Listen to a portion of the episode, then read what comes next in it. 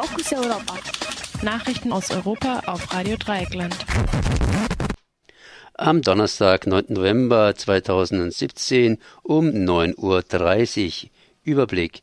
Generalstreik in Katalonien. Weitere drei bis zehn Jahre Gift auf den Äckern. Steigende CO2-Emissionen made in Germany trotz Energiewende. Bildungs- und Aktionswochen gegen Antisemitismus 2017. Die erste Nachricht: Generalstreik in Katalonien. Mit Straßen-, Autobahn- und Schienenblockaden hat die Bevölkerung Kataloniens am gestrigen Mittwoch für die Freilassung der inhaftierten Politiker und gegen die Zwangsverwaltung von Seiten Madrids demonstriert. Züge und der öffentliche Nahverkehr fielen weitgehend aus. Schulen und Universitäten blieben geschlossen. Die Blockaden wurden über Stunden aufrechterhalten. Es bildeten sich riesige Staus hieß es in einem Bericht des RDL-Korrespondenten Ralf Streck. Die spanische Nationalpolizei wendete teilweise Gewalt gegen friedlich Streikende an. Organisiert wurde der Generalstreik von Kom den Komitees zur Verteidigung der Republik CDR, deren Mitglieder, Gewerkschafter, Feuerwehrleute und Angestellte die ausgerufene unabhängige Republik Katalonien als rechtmäßig betrachten Sie fordern auch die sanktionsfreie Rückkehr von Regierungschef Puigdemont und seiner vier Minister aus Brüssel. Dieser kündigte derweil eine Klage vor dem Europäischen Gerichtshof für Menschenrechte an, wo Spanien schon mehr als einmal wegen Folter verurteilt wurde. Madrid will weiterhin als Auslieferungsgesuch für die fünf Exilierten, welches Belgien wahrscheinlich ablehnen wird. Der Präsident der katalanischen Nationalversammlung rief dazu auf, am Sonntag auf der Großdemonstration alle bisherigen Proteste zu übertreffen. Am 21. Dezember soll in Spanien, genauer gesagt in Katalonien, wieder gewählt werden. Weitere drei bis zehn Jahre Gift auf den Äckern. Am heutigen Donnerstag stimmen die EU-Mitgliedstaaten erneut über die Wiederzulassung des umstrittenen Herbizids Glyphosat ab.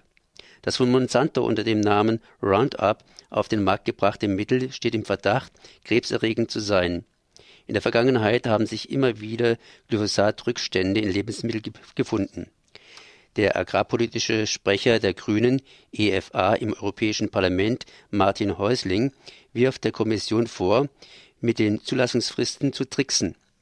Sie setzten auf Zeit, haben kein Interesse an irgendwelchen Beschränkungen für die Verwendung der Gifte auf den Äckern und sogar in den Hausgärten. Von einem Ausstieg, führt Hess Häusling weiter aus, kann derzeit leider keine Rede sein. Die Europäische Kommission überlässt die Genehmigung von Glyphosat weiterhin den einzelnen Mitgliedstaaten.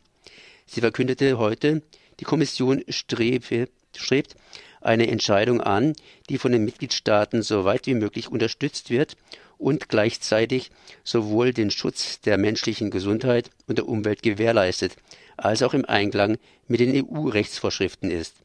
Die Mehrheit der EU-Parlaments fordert ein Verbot von Glyphosat in der Europäischen Union. Steigende CO2-Emissionen made in Germany trotz Energiewende.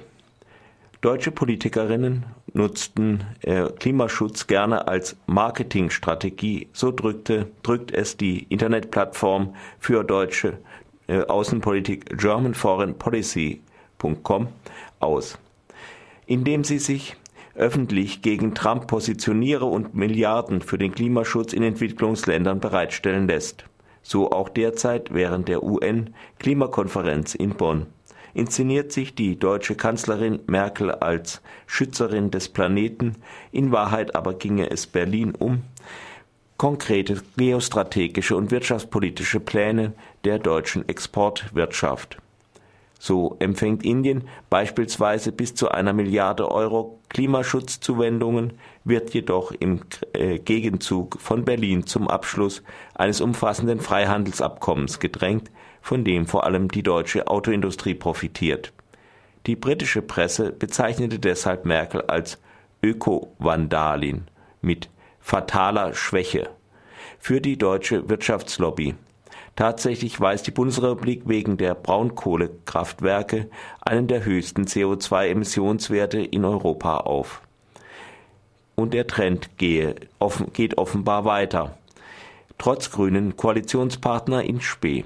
Auch in Zukunft in dieser Richtung. Grünen-Chef Özdemir erklärte, man gebe, gehe bei den Verhandlungen in Sachen Klima nicht, äh, Nichtschutz einen großen Schritt auf CDU und FDP zu.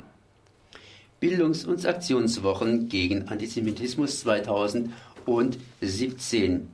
Zum 79. Jahrestag der Pogromnacht am 9. November 1938 macht die Amadeo Antonio Stiftung und das Anne Frank Zentrum bundesweit auf Bildungs- und Aktionswochen gegen Antisemitismus aufmerksam. Es finden über 100 Veranstaltungen lokaler Initiativen, die über Antisemitismus aufklären und Gegenstrategien vermitteln, statt. Die Amadeo Antonio Stiftung unterstützt Menschen, die gegen Rechtsextremismus, Rassismus und Antisemitismus angehen